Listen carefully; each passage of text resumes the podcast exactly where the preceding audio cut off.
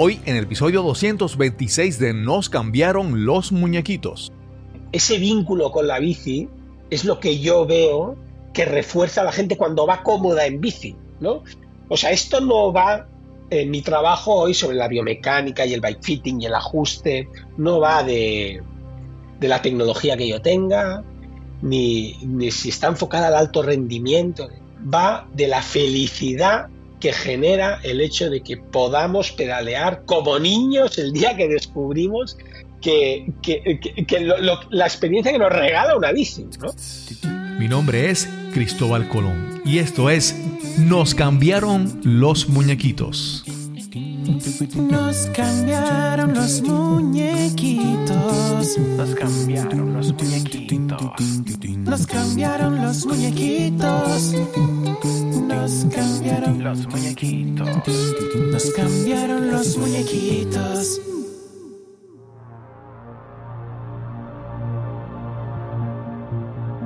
Gracias por acompañarme en este nuevo episodio de Nos cambiaron los muñequitos. Aquí hablamos sobre cómo superar la adversidad, reinventarnos y darle la bienvenida al cambio en nuestras vidas. Cada semana te traigo una conversación inspiradora, relajada y a la vez profunda, buscando lecciones para aprender y ejemplos a emular. Este episodio es auspiciado por el webinar gratis Cómo hablar cuando prefieres computadoras a personas. Cuando trabajas con computadoras, informática, tecnología u otras áreas especializadas y se te hace difícil hacerte entender a otras personas, pues de eso hablaremos en este webinar el martes 28 de marzo. Para más información y para registrarte, visita la página cristobalcolón.net diagonal webinar. Grant Peterson es un diseñador de bicicletas, empresario y autor estadounidense. Peterson dice, piensa en las bicicletas como arte que se puede montar y que puede salvar al mundo. Y hoy tendremos una conversación sobre ciclismo y arte, específicamente música, te presento a nuestro invitado de hoy. Eh, buenas Cristóbal, yo soy Víctor Calzamilla. Eh, actualmente soy mm, fitter de ciclistas eh, a nivel profesional. Me dedico a ajustar ciclistas y bicicletas para que tengan una mejor vida ciclista. Y bueno, soy un emprendedor. Y una de las cosas que me caracteriza es que He conseguido transitar eh, de, las dos pasiones de mi vida, que ha sido tocar el violín y, pedalear, de alguna manera estar vinculado a mis dos pasiones y convertirlo en, las, dos, en, los dos casos en una, en una profesión. Y estoy muy contento de estar aquí. La primera parte de la vida de Víctor la dedicó a estudiar, entender y dominar el violín hasta ser un destacado violinista. Y en esta segunda etapa, Víctor usa lo aprendido en el mundo de la música clásica y lo que él llama lenguaje violinístico y lo aplica en el ciclismo. Este es el episodio 226 y conversamos con Víctor Calzamiglia. Saludos, hoy tenemos otra llamada, otra grabación ah, cruzando el Atlántico. Estamos ahora conversando con, un invitado que, me recomendaron, viene muy bien recomendado, ya lo habíamos mencionado en otra entrevista. Y, pero él se presentó hoy como que un fitter de bicicletas. Eso suena tan simple, pero la historia de él está increíble y, y yo no lo considero que es simplemente un fitter, hay algo más, pero vamos a hablar un poco con él y conocer su historia. Eh, ¿Cómo estás, Víctor? Bien, muy bien, muy ilusionado, muy contento eh, y muy, muy expectante de, dejarme llevar eh, por, por, este, por este recorrido de tu, de tu programa, del que te felicito por descontado. Y, y, ver a ver qué tal. O sea, no soy, no, no, no soy un habitual de los podcasts, escucho algunos, pero nunca como, como, como invitado, así que me pienso dejar llevar y que salga lo que, lo que tenga que salir. Sí, sí, sí. Yo, yo de España escucho a un podcaster que se llama Oscar Feito, que es de- tiene un podcast que se llama La Academia de Marketing Online. Y recientemente encontré uno ahí, él se llama, creo que es Jordi Wild o algo así, no sé si tú lo conoces, pero yo lo veo y por lo menos en, en YouTube es como que, wow, tiene un montón de, de audiencia, increíble, increíble. Pero Víctor, vamos a conocer un poco tu historia. ¿Dónde, dónde naciste? ¿Dónde te criaste? Háblanos un poco sobre eso, por favor. Pues eh, bueno, yo, aunque tenga apellidos bastante impronunciables, eh, porque mi primer apellido es italiano, es Calzamilia, mi segundo apellido es Menlevich, que es polaco, eh, y da la casualidad que nací en Barcelona, pero ni hablo italiano ni hablo polaco. Eh, o sea, he vivido en Barcelona, eh, me he criado en Barcelona y cuando tuve eh, más o menos 14 o 15 años, pues empecé un periplo de años de, de moverme. Mi, mi- mi familia me movió eh, para que conociera un poquito el mundo y entonces estuve en dos ocasiones. em, me separaron de mi adolescencia tradicional en Barcelona y entonces pues estuve un par de veces en, en Inglaterra y después, gracias a mi, a mi, al, recorrido profesional, pues me fui a estudiar a Holanda eh, seis años y luego estuve dos años en Austria. Lo de Austria ya no estuve viviendo, ¿no? Pero sí que estuve, estuve medio estudiando y medio trabajando para después regresar a Barcelona, eh, donde cambié de tercio y inicié una vida, una, una vida profesional eh, nueva, visto que la primera etapa en, en Holanda y Austria pues estaba vinculada al violín y la música, que era mi primera gran pasión. eh, y luego en Barcelona descubrí que podía encontrar también un espacio profesional alrededor del ciclismo y el deporte, que también me había apasionado, apasionado toda la vida.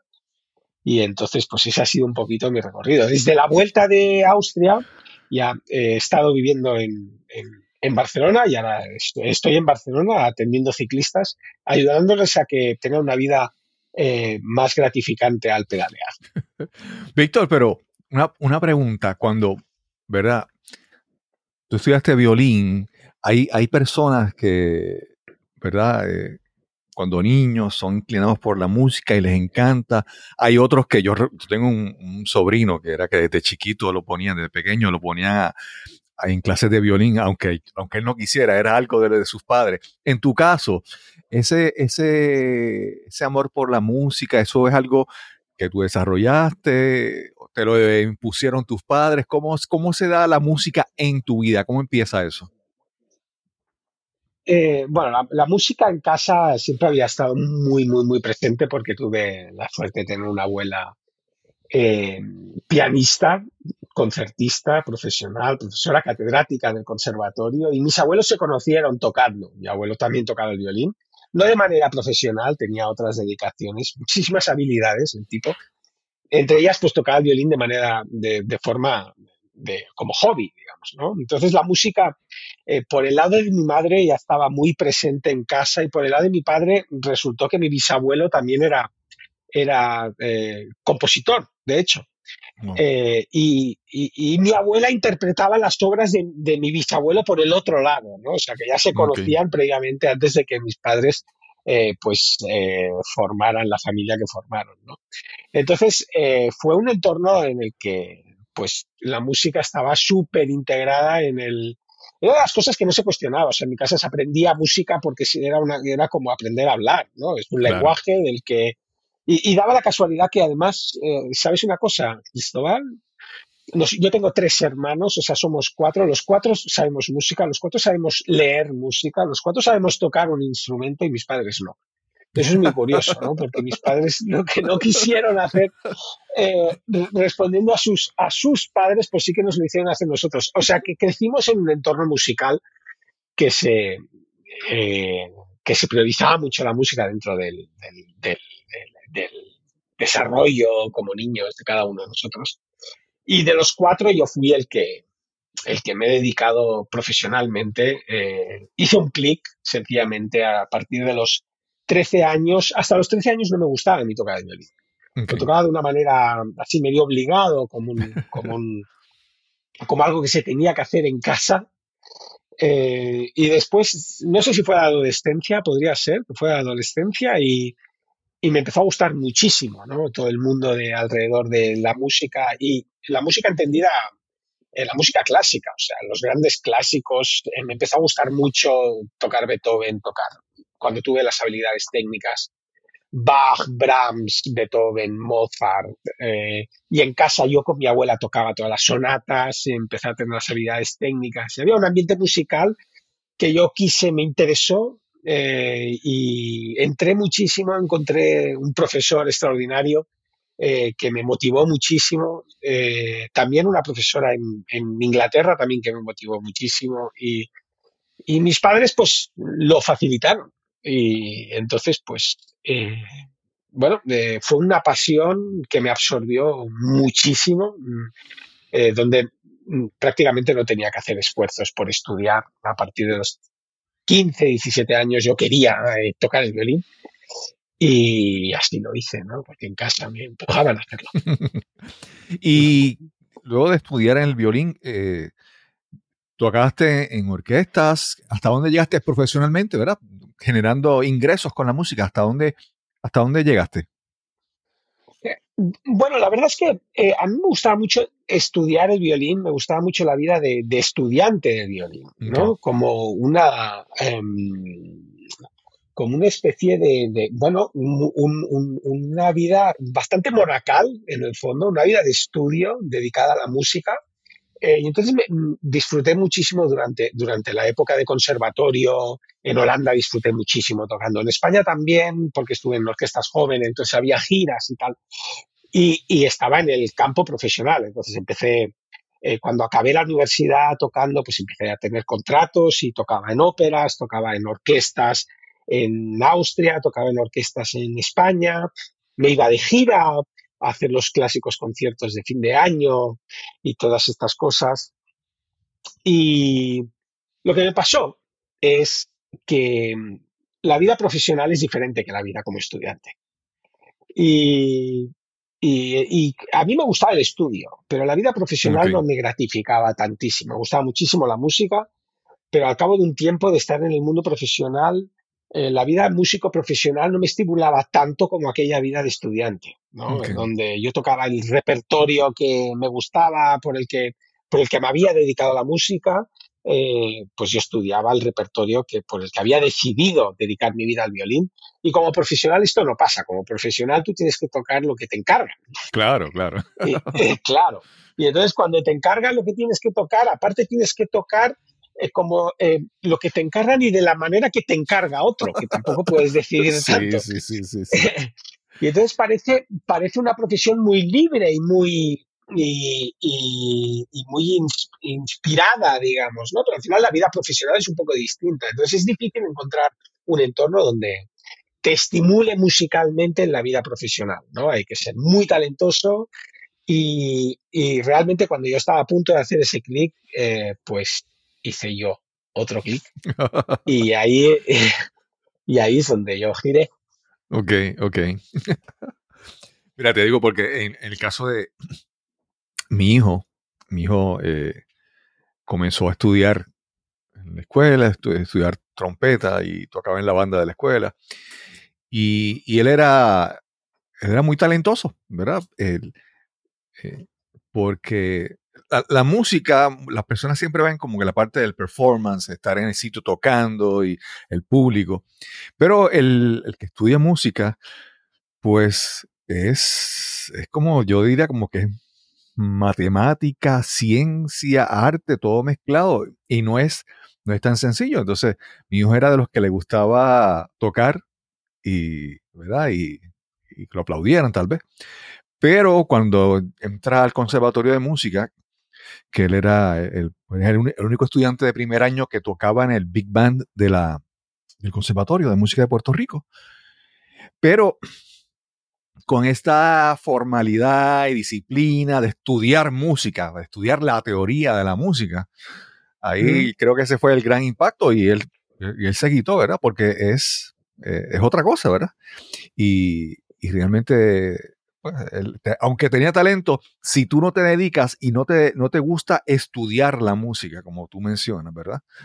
Eh, Es que, es que en realidad, sí, entiendo perfectamente el escenario que me estás explicando, porque eh, en realidad eh, es, se tienen que desarrollar muchísimas habilidades para convertirlo en un lenguaje donde puedas comunicarte a través de la música con, de- con otras personas, digamos, ¿no? Claro. Y, y, y- esto que, que estás explicando me recuerda a mi padre que el día de Navidad un hermano suyo, eh, todos tocábamos, ¿no? Y yo ya tenía un cierto, estaba co- seguramente como tu hijo, ¿no? Un, estudiante aventajado que ya estaba enfocado, que tenía unas ciertas habilidades técnicas y que aquello que había dejado de ser un niño que tocaba un instrumento por la gracia de hacerlo, o sea, que ya tenía un mensaje detrás, ¿no?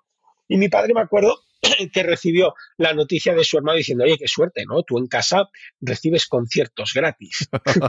Y eh, decía, gratis, si yo te contara el esfuerzo que hay detrás, ¿no? Para que Víctor Claro. salga a tocar una sonata de Beethoven. Esto no es gratis, o sea, esto no te cae del cielo así. hay un esfuerzo muy grande en la comprensión del, del- del mensaje del musical, ¿no? Y entonces, y tener la sensibilidad, desarrollar la sensibilidad, las capacidades técnicas, ¿no? De- estoy seguro que podríamos tener un debate larguísimo sobre cómo colocar el labio de, de inferior eh, con tu hijo para que la trompeta haga un do o haga un si en no sé qué es eh, octava. ¿no? Y, y- y todo, y todo lo que se tiene que desarrollar, ¿no? Y el temple y el control y tener la dicción clara y te- desarrollar las habilidades técnicas y luego hacerlo en público además. Una cosa Claro. es hacerlo en casa.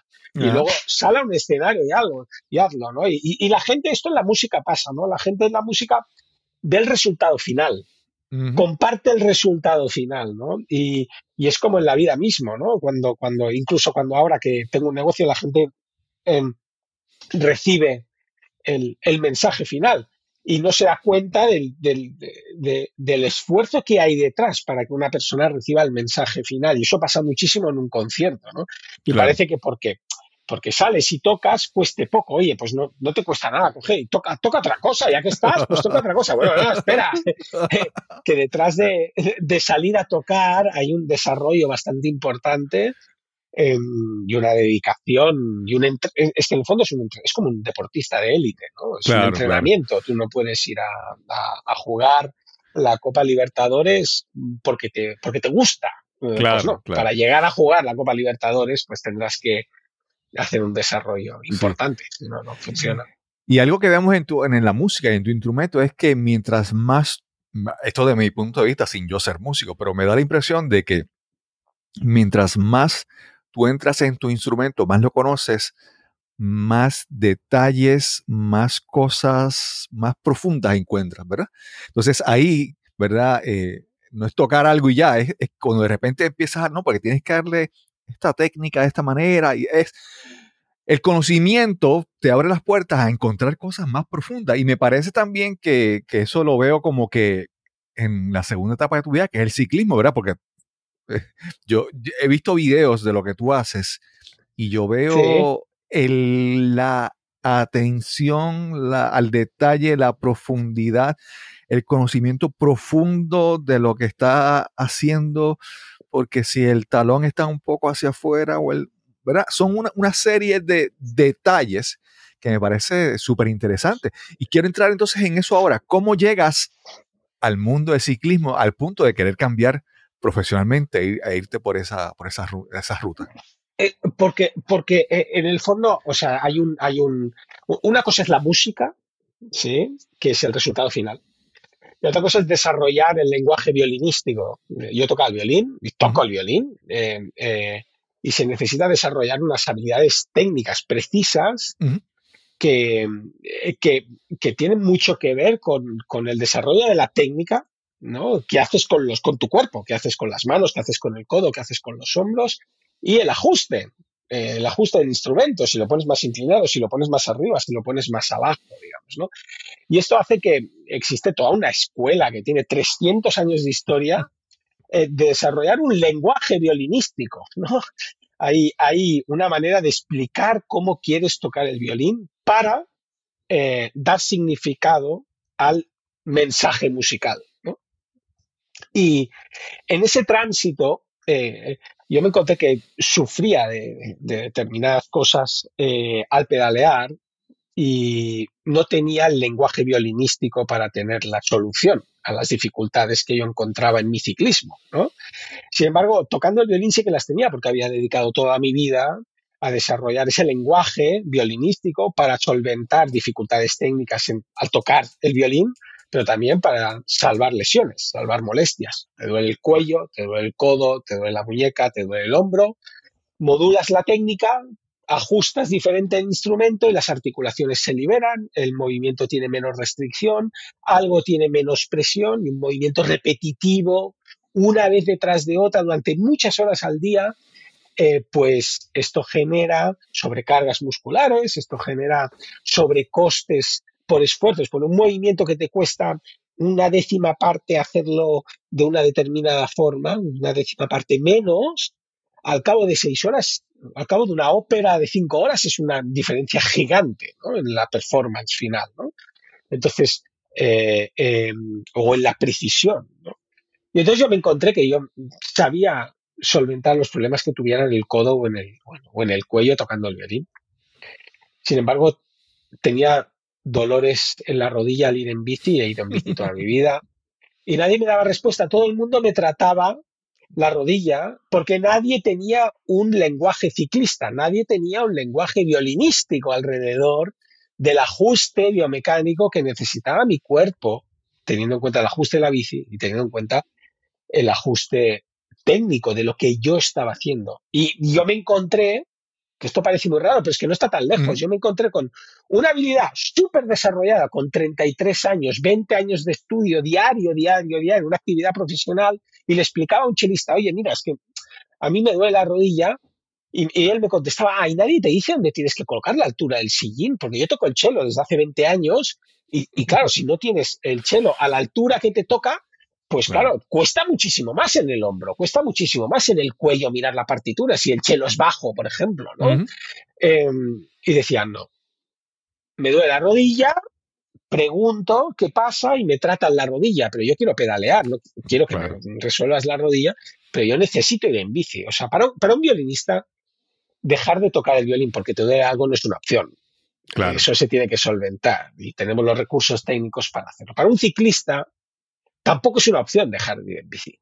El vínculo es, es, muy parecido. O sea, los que vamos en bici, eh, no, encuentro un vínculo tan distinto con mi violín que con mi bici. El vínculo es el mismo y dediqué a desarrollar las habilidades técnicas para poder continuar disfrutando de la, de la música y del violín.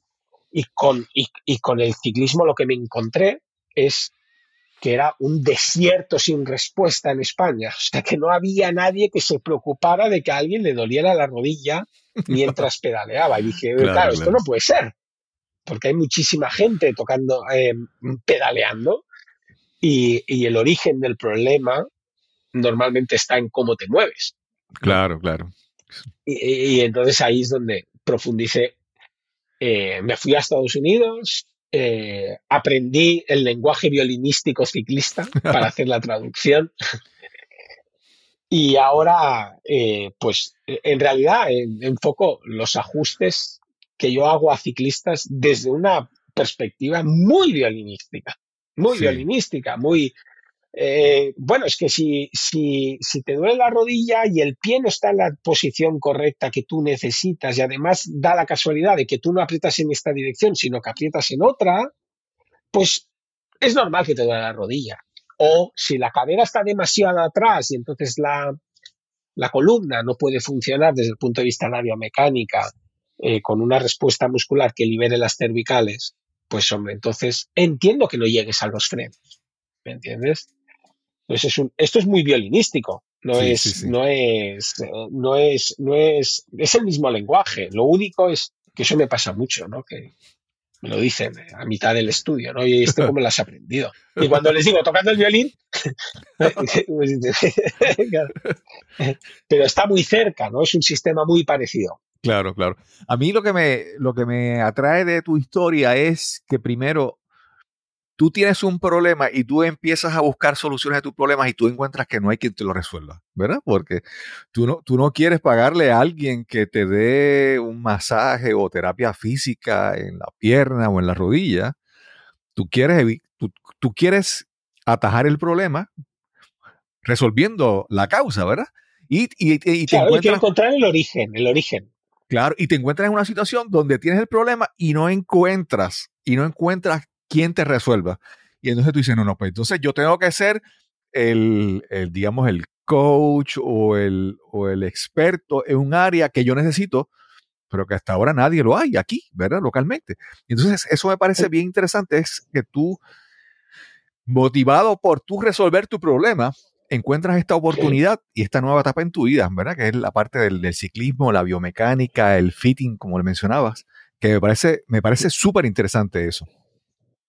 Mm, mm, mm, bueno, esto es lo que esto es lo que lleva, al menos para mí, cada esto, cada uno entiende los motores de su vida de la forma que los entiende y se deja llevar por, ah, por, por, los motores o las, las, motivaciones que pueda tener alrededor, ¿no? Para mí ir en bici es súper importante para tener bienestar, para estar de buen humor, para eh, segregar endorfinas, eh, para sentirme bien conmigo mismo, para estar en forma, eh, para relacionarme con amigos, para es, forma parte de mi vida y entonces eh, la verdad es que el hecho de que tuve un par de años muy frustrantes porque no podía ir en bici. Podía tocar el violín, pero no podía ir en bici. Y entonces eso pues me hacía estar triste. Y, la búsqueda esa insaciable del origen del problema, porque llega un momento que, el, síntoma ya no te consuela. Claro, o sea, claro. me duele la rodilla, hago un masaje, un masaje, o tomo medicamentos, que a lo mejor es necesario, ¿no? Pero vuelvo a ir en bici y me vuelvo a hacer daño, entonces ¿de qué? Eh, yo quería encontrar, encontrar la causa para poder pedalear y la causa estaba en el lenguaje violinístico. Sí, sí, sí. Mira, a mí yo, yo hacía un repaso, yo hace un, hace un tiempo comencé a correr eh, bicicleta, obviamente no, no, tan, no tan profundo, era una práctica para yo ejercitarme. Y me encantó y lo disfrutaba muchísimo. Y yo de repente recuerdo y puedo analizar y revisar atrás en el pasado que que cuando miro, cuando uno niño, hay algunas cosas que fueron muy importantes en la vida de uno, porque fueron logros sencillos, pero muy significantes cuando uno es chiquito, cuando es un, niño, ¿verdad?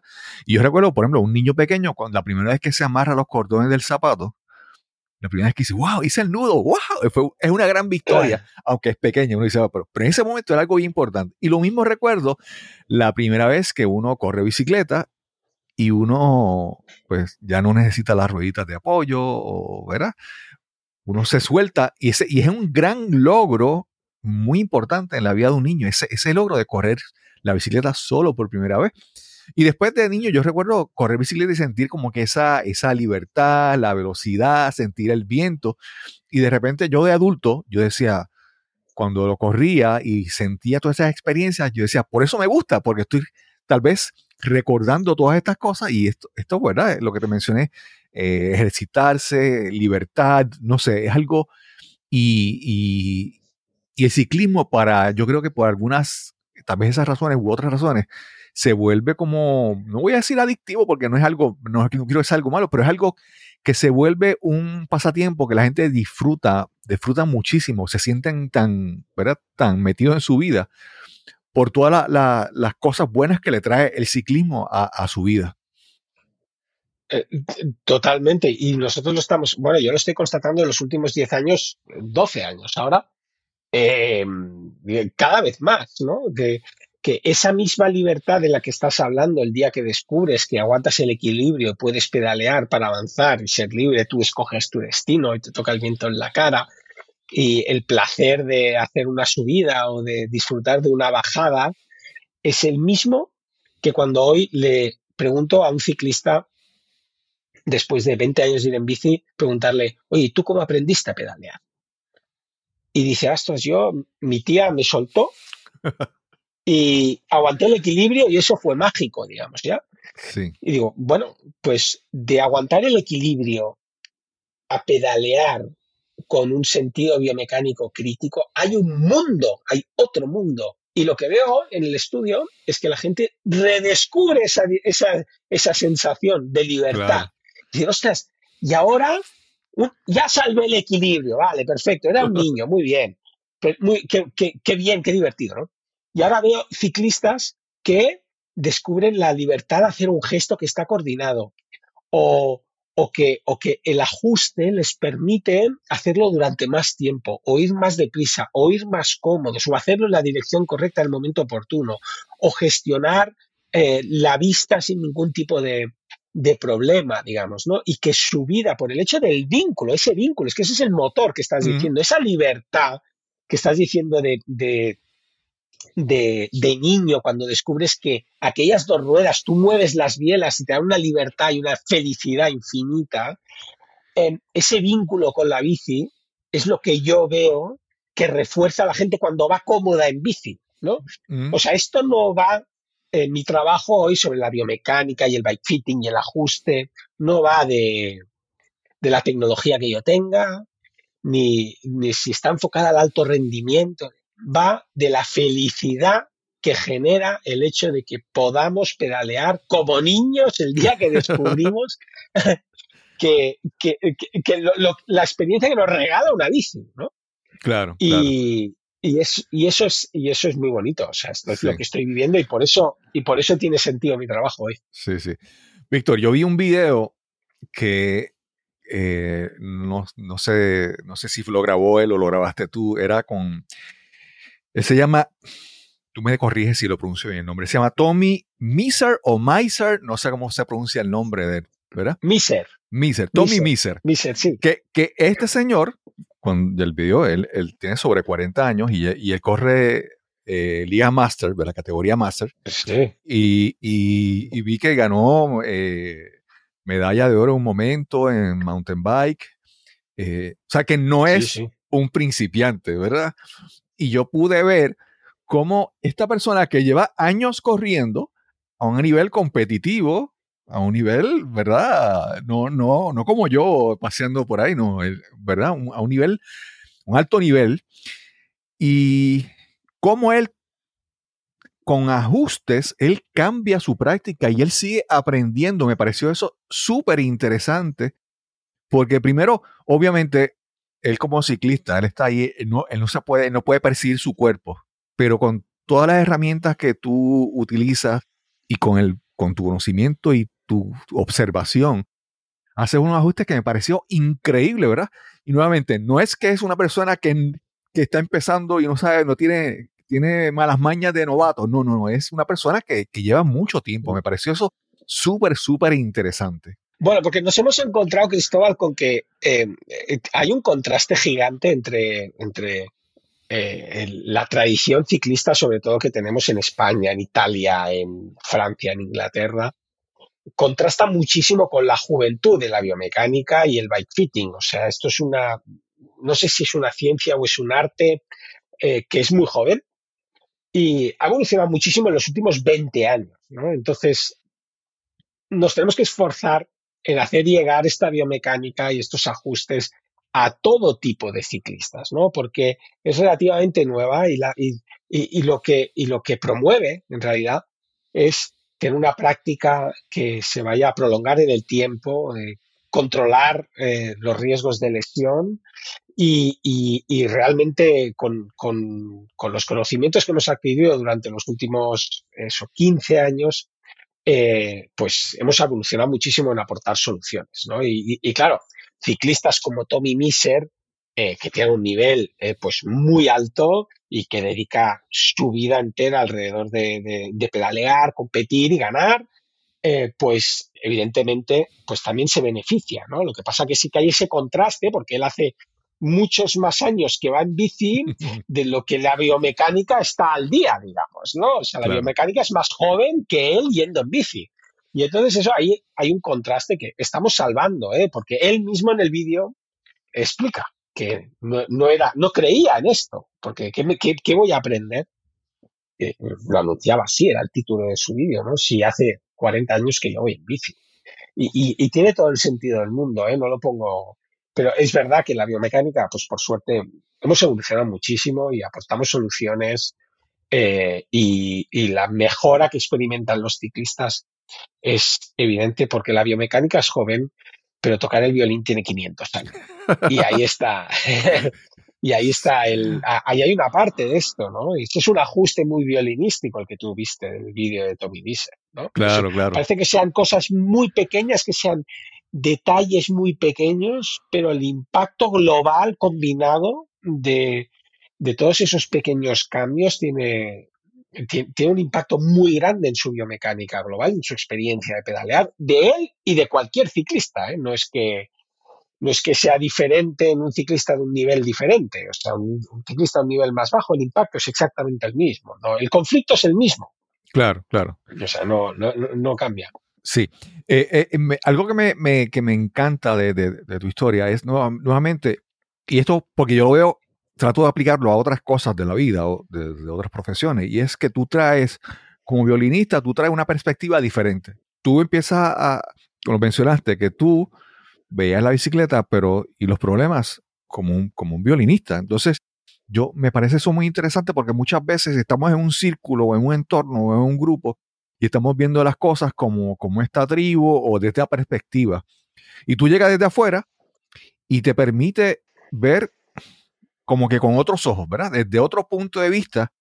Y eso, yo creo que eso hasta cierto punto, obviamente, es, es parte de, la, parte de la, la clave de tu éxito, es que tú traes a, a esta área profesional que tú haces una visión diferente, un punto de vista diferente, ¿verdad? Que primero en, el, en, la, en la forma en que lo practica, en la forma, en el detalle, pero también empiezas, no sé, es otra perspectiva, otro punto de vista de ver esto del, del, del fitting de las bicicletas. Bueno, esto eh, eh, mm, me parece, gracias, te, la- te agradezco el comentario, pero me parece que es, eh, tiene muchísima relación con el mundo en el que vivimos, ¿no? Donde el Ujú. conocimiento está al alcance de todos, está muy cerca en, Google y en millones de plataformas. Es muy fácil estar en contacto con gente, no es como en el siglo XVIII, digamos, ¿no? O sea, es muy fácil estar en contacto con gente que está, que tiene información, y, y me parece que precisamente el enriquecimiento es esta perspectiva, ¿no? Esta perspectiva personal donde se desarrolla un sentido crítico con unos ojos que conozco muchos fitters muy buenos que leen el bike fitting desde la fisioterapia, leen el bike fitting desde la kinesiología o lo leen desde la mecánica de las bicicletas, digamos, ¿no? Y eh, yo creo que esto enriquece y me parece que es extrapolable a cualquiera de las actividades profesionales que existan. ¿no? Que eh, este, este acceso inmediato al conocimiento, donde ya no hay ni que, casi ni que viajar para, para saber eh, lo que sí que hay que viajar es interiormente cada uno para ser crítico con cómo lo explica y con lo que aprende y cómo escoge, digamos, ¿no? Entonces, me parece que el éxito está vinculado a cómo cada uno mm, del- de, nosotros, ¿no?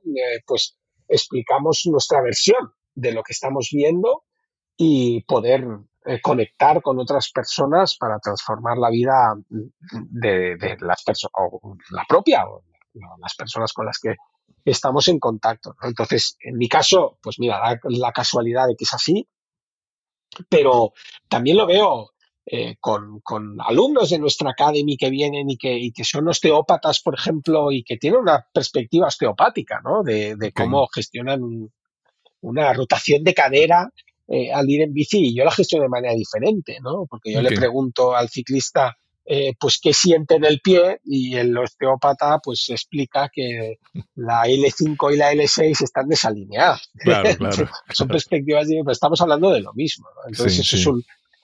eh, es, un- es un- es una, es una forma de, de- de entender eh, un trabajo y me parece que eso es súper enriquecedor. Víctor, cuando hablamos del trabajo que tú haces, obviamente eh, requiere estar ahí con el ciclista y la bicicleta, estar presencial, ¿verdad?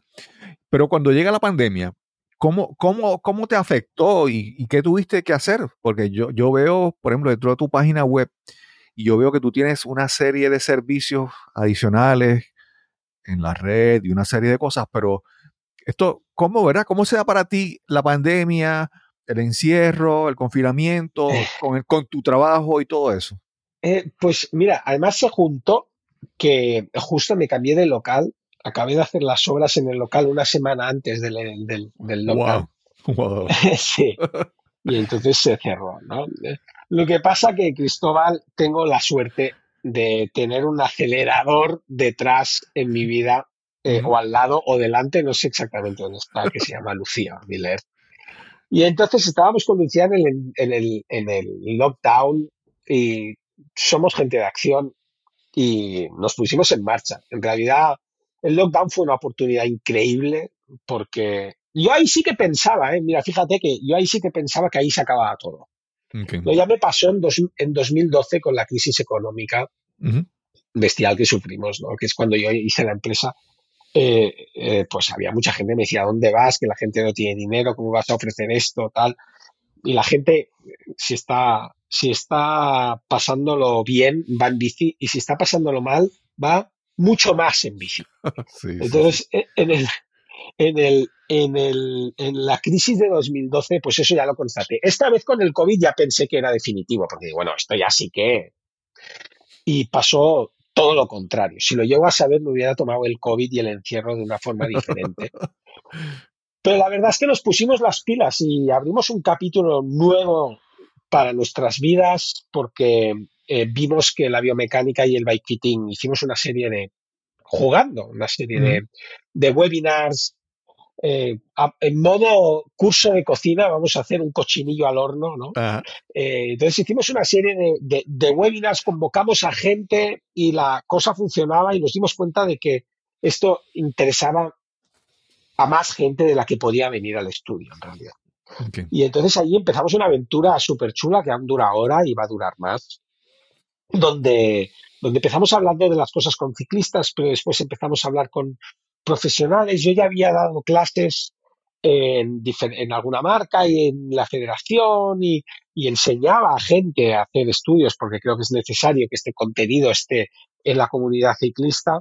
Y resultó que, que bueno, pues que, nos montamos una academia online y, y ahora pues hicimos una empresa y ahora pues estamos, estamos muy volcados en a ver si, eh, bueno, de hecho tenemos muchos alumnos en Latinoamérica eh, que siguen nuestros cursos y están ofreciendo este servicio en Latinoamérica y yo me siento muy orgulloso de esto porque hacer esto online tiene un mérito, bueno, es, un logro eh, para nosotros, ¿no? Gente que está transformando su vida profesional eh, desde, desde, desde la desde este, esta obertura ¿no? del, del COVID que nos permitió aprender mucho, muy rápido, con recursos que no pensábamos que teníamos o que negábamos que tuviéramos. Y, y, y ese fue nuestro COVID, en realidad. Tuvimos unas semanas de pánico, pero después vimos que, ostras, que la gente estaba en casa siguiendo. Yo empecé a hacer directos en Instagram.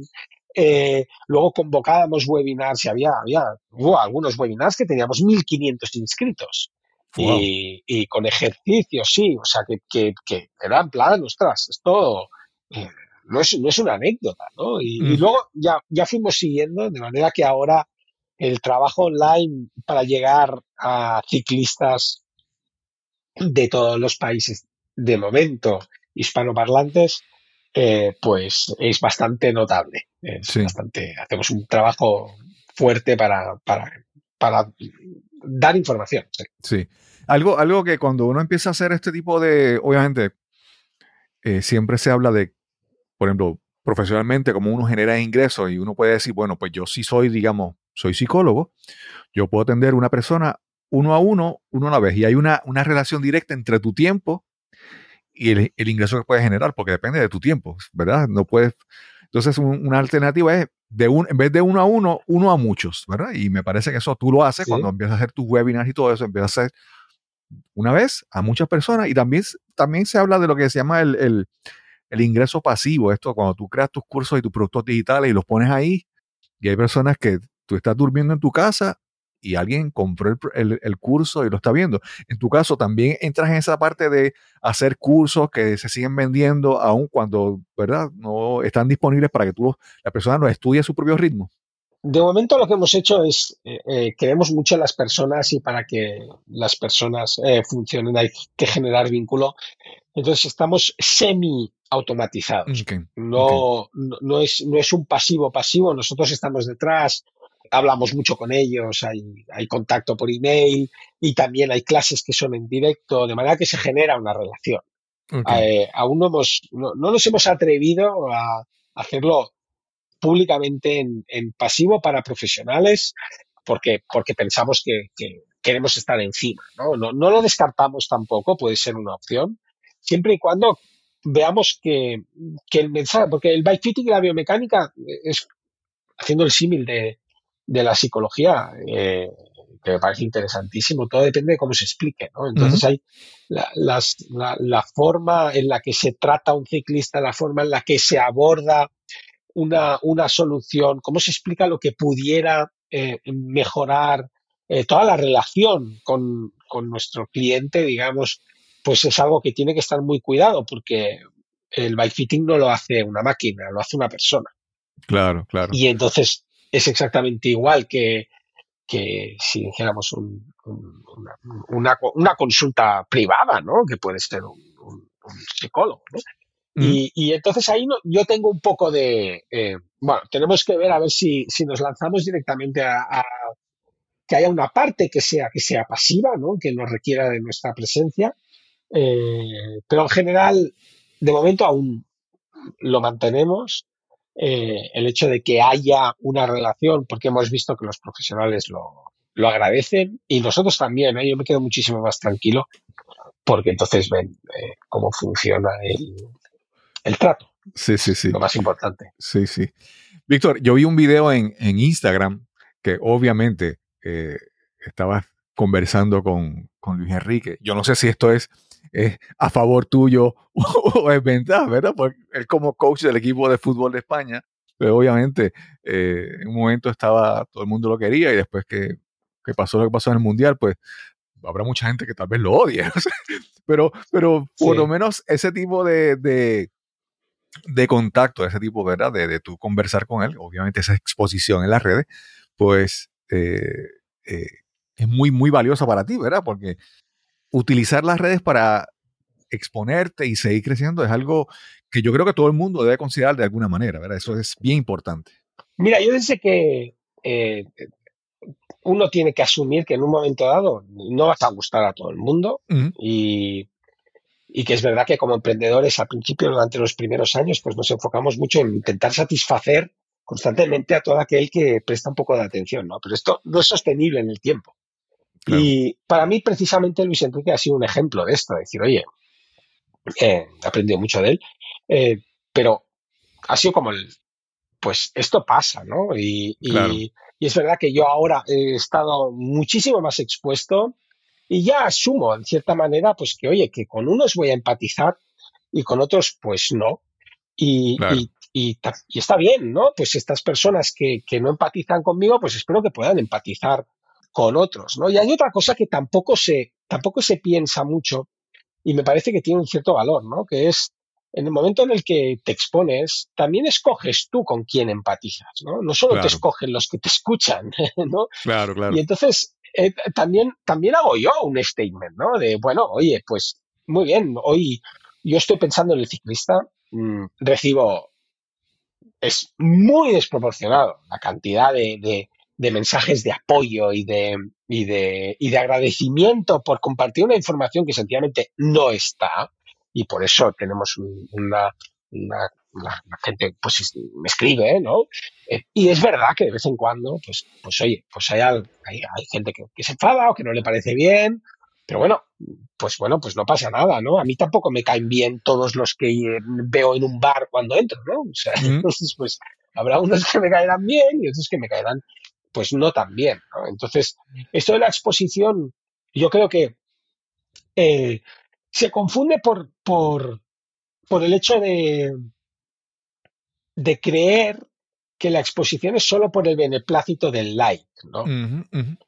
Y detrás del like hay un contenido que la gente valora y agradece, ¿no? Claro. Y, y entonces, eh, yo no es, eh, hay una parte que evidentemente, claro que quiero comprobar si la gente responde o no responde, pero también recibo muchísimo de, ostras, esto yo no lo había escuchado nunca, por favor, eh, ¿qué harías si tú fueras yo con esto, esto y esto? Muchísimos mensajes, eh, gente que agradece que está en Argentina en medio de la Patagonia, le duele la rodilla y te escribe. Eh, Es verdad. O sea, ¿no?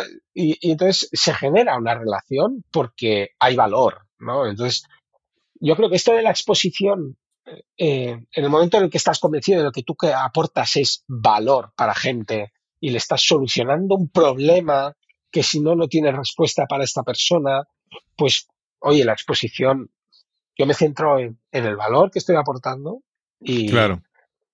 y, y ya está. Y es verdad también, Cristóbal, que, que me he subido a millones de escenarios. O sea, durante muchos años yo estuve saliendo a tocar eh, con el culo al aire, digamos, ¿no? Eh, y entonces ponerme delante de una cámara, pues, oye, pues no es de las cosas que más me cuestan, hay cos- otras cosas que me cuestan más, digamos. Claro.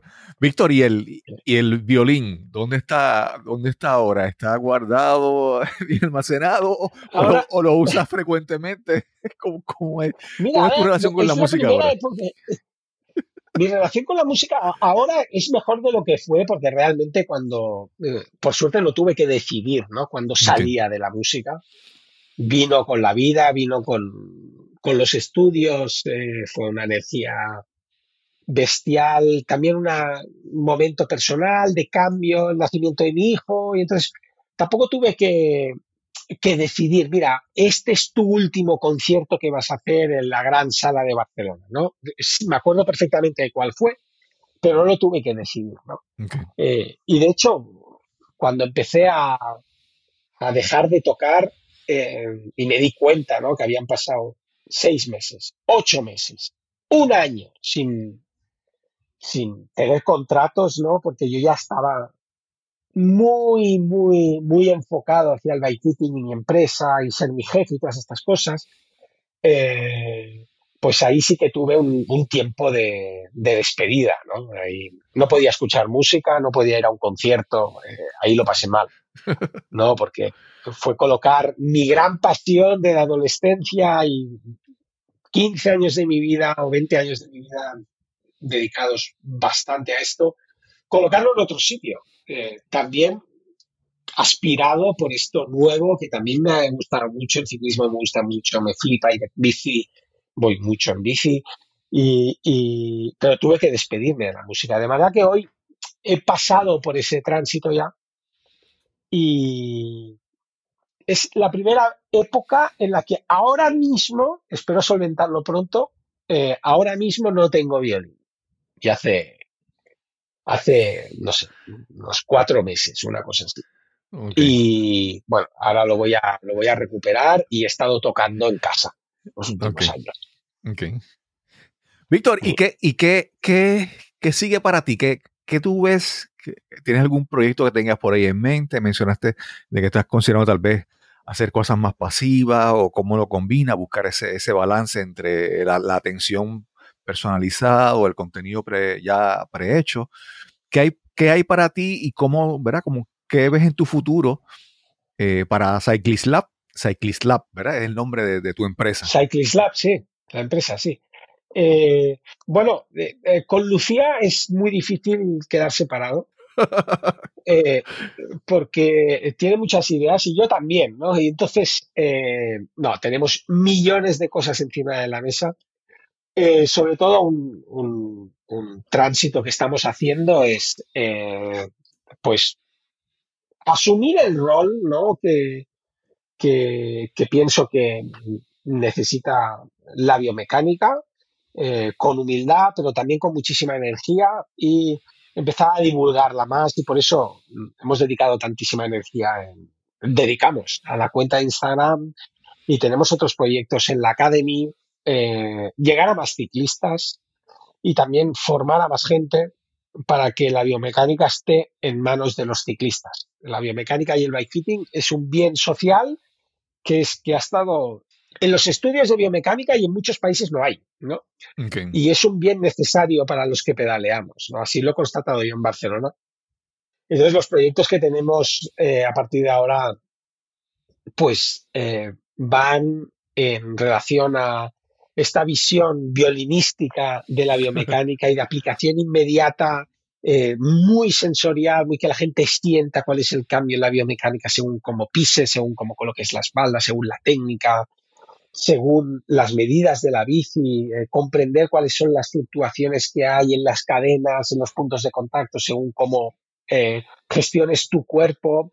Una cosa que está ligeramente alejada de la tecnología, pero muy aplicable para la gente de a pie, bajárselo a tierra, hacerlo de una manera, explicarlo de una manera muy sencilla, porque hace bien. Y entonces estamos muy comprometidos en divulgar, estar en los medios, tenemos proyectos para para continuar con el Cyclist Lab haciendo estudios, faltaría más, pero igual sí, eh, pues empezar a, poner más energía en, darle un altavoz a la biomecánica y el bikefitting entendida como la entendemos, sin excluir a nadie, pero de una forma que una persona en, Costa Rica que no tenga a lo mejor eh, los recursos tecnológicos, que por cierto tenemos gente en Costa Rica que hemos formado Wow. Y que lo hacen muy bien, eh, pero, pero acercar este, esta, esta información para que tengan una, una, una vida eh,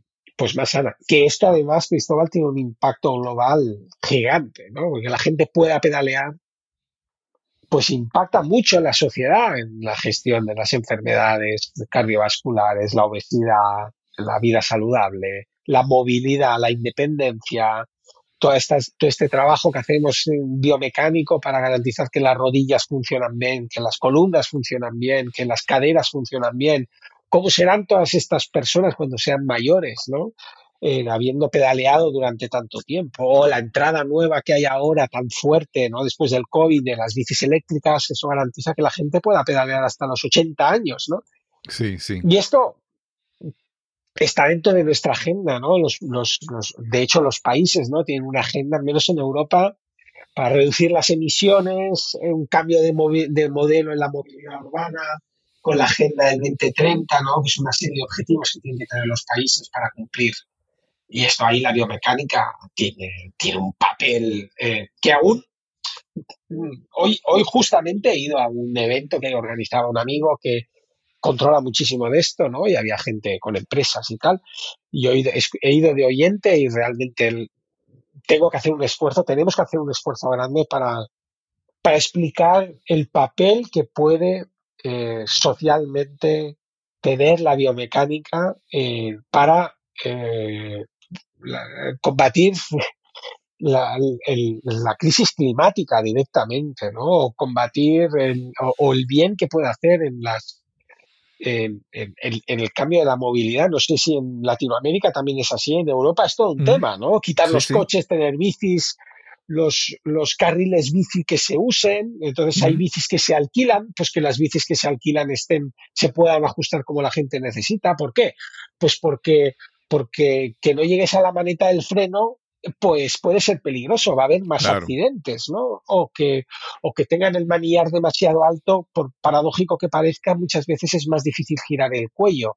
Claro. Y tardar un segundo más en girar el cuello puede ser fatídico, ¿no? Y todo esto se hace en los coches porque no se iba a hacer con las bicis, ¿no? Entonces, estamos muy enfocados en asumir este, estos retos y tratar de llegar a instituciones para poder tener un altavoz más grande y que, y que el propio país se vuelque, ¿no? En, en darle la importancia que tiene, porque realmente no es una cuestión de cuatro locos que vamos en bici enfocados a la competición, ¿no? Es, es, es un bien social eh, Claro. que tiene un impacto gigante a largo plazo, ¿no? Entonces, Claro, claro. Sí, me pareció eso bien interesante. eh, Justo antes de que tú lo mencionaras, yo, eh, en lo de las bicicletas eléctricas, yo hace un tiempo también hubiera pensado, pues mira, tal vez que es menos trabajo para Víctor, pero ahora que cuando he visto tu, tu sitio web y he conocido un poco más y hemos hablado, he entendido que no, por el contrario, son, son más oportunidades. Va a haber más personas corriendo bicicleta y no es tanto la fuerza, sino es la postura, ¿verdad? Y como tú dices, la seguridad, la postura es bien, bien importante. Entonces, yo veo que para ti son muchas más oportunidades que vienen de, para tú seguir creciendo. to- totalmente. Y eh, mira, justamente esta, esta mañana este amigo mío decía que eh, en, en el sentido social, eh, de recursos que se dedican, un euro dedicado eh, bueno, podemos, digamos que es un dólar. Un dólar dedicado al deporte son nueve ahorrados en, en, en salud, digamos, ¿no? En recursos para la salud pública, ¿no? Y, y el impacto que pueda tener, que, y tengo muchísimos clientes, por, por paradójico que, que parezca, ¿no? Personas que Ujú. no harían deporte y como tienen una, una bici eléctrica, pues empiezan a ir por la montaña pedaleando una pareja de recién jubilados. Wow. Y es una actividad que hacen, ¿no? Y, y, y, esta, y estas personas, si hacen esta actividad, la vida es muy distinta si haces esta actividad que si no la haces, ¿no? Exacto. Sí, sí, sí. Y, y- y- y serán personas que seguramente pues tendrán una salud muscular, articular, cardiovascular, la gestión de, de- de los azúcares, por ejemplo, que, que- que pueden, que pueden dar muchísimos problemas, pues asegurarnos de que estas personas puedan pedalear y puedan perpetuar su actividad hasta que, no sé, hasta que, más, más que antes, Sí, sí, sí, sí, sí. pues eh, igual sí que conlleva que los recursos en sanidad sean, no se necesiten tantos. Claro. O, o, o asistencia a la gente mayor, ¿no? Se podrán Claro. mover mejor, porque las caderas no habrá tantos problemas de caderas, o tantos problemas de rodillas, o tantos problemas de columna, ¿no? Entonces esto parece que es, no es, no es un, no es- estamos haciendo esfuerzos, siguiendo con la pregunta que hacías, ¿no? De sacar la biomecánica del bikefitting del alto rendimiento. Esto no es, no es para el alto rendimiento, ¿no? Es una cosa para las personas y precisamente Cyclist Lab se caracteriza por eso Sí. por, por querer acercar este bien a toda la comunidad ciclista. La comunidad ciclista es gente que tiene niños de 14 años a 75 que estoy viendo ahora. O sea que- Sí, sí. Sí, Víctor, ¿y dónde te pueden Claro. conseguir? ¿Tu página web? ¿En las redes sociales? ¿Cómo te consiguen? Bueno, tenemos la cuenta de Instagram, que es Cyclist Lab Biomecánica, Cyclist de ciclista y Lab de laboratorio. Ujú. Eh, luego tenemos la web también. Y, y luego de- eh, dentro de la web encontrarán un apartado que es de formación. Y ahí hay formaciones para ciclistas, que estamos ahora entrando en esto en las formaciones online para ciclistas. Y hay formaciones para profesionales, que esto sí que ya tiene, tiene como tres años ahora recorrido, tres, cuatro años online. Antes ya lo hacíamos presencial y, y ahí es lo de eh, Cyclist Lab Academy, ¿no? que es la academia que hemos hecho con Lucía. Eh, y ahí nos pueden encontrar, estaremos encantados de, recibir noticias. Sí, sí. Víctor, realmente esto ha sido una, una conversación súper interesante. Obviamente, el, el ciclismo tiene, tiene futuro y es no tanto futuro por es, es que va a ser una necesidad. Cada vez, ¿verdad? Las ciudades queremos que sean más habitables, entonces pues no podemos depender tanto del vehículo, del, del carro, del coche, ¿verdad?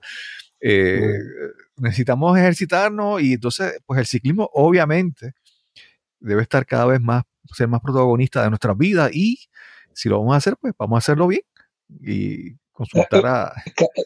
Es que es, que es como, me acuerdo en un, en un eh, eh, es, yo ya tengo la lectura, en España, al menos en España, eh, solo en España, que usen la bici frecuentemente, que es cada 15 días, hay una estadística, Mm. que habla que son 8 millones de personas. 8 millones de personas y, y hay 5 que la usan cada semana para hacer deporte, 5 millones, ¿no? Y en realidad haciendo lo que el trabajo que yo hago somos pocos, no sé cuántos somos, pero, eh, pero igual somos mil, ¿no? Eh, y es como si, para mí es como si dijeras, en épocas de ordenadores necesitas informáticos, en épocas Claro. de bicis y en épocas de ciclismo necesitas profesionales que cuiden que la posición del ciclista garantice que pueda evitar lesiones, ir más cómodo y que pueda hacer su actividad eh, tal y como necesite para ser feliz o para mantenerse en forma o para mantenerse sano.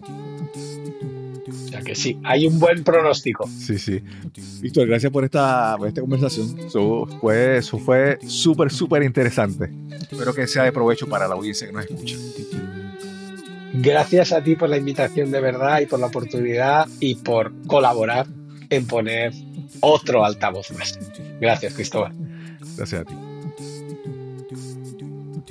Quiero agradecer una vez más a Víctor Calzamiglia por esta súper interesante conversación que tuvimos hoy para este episodio.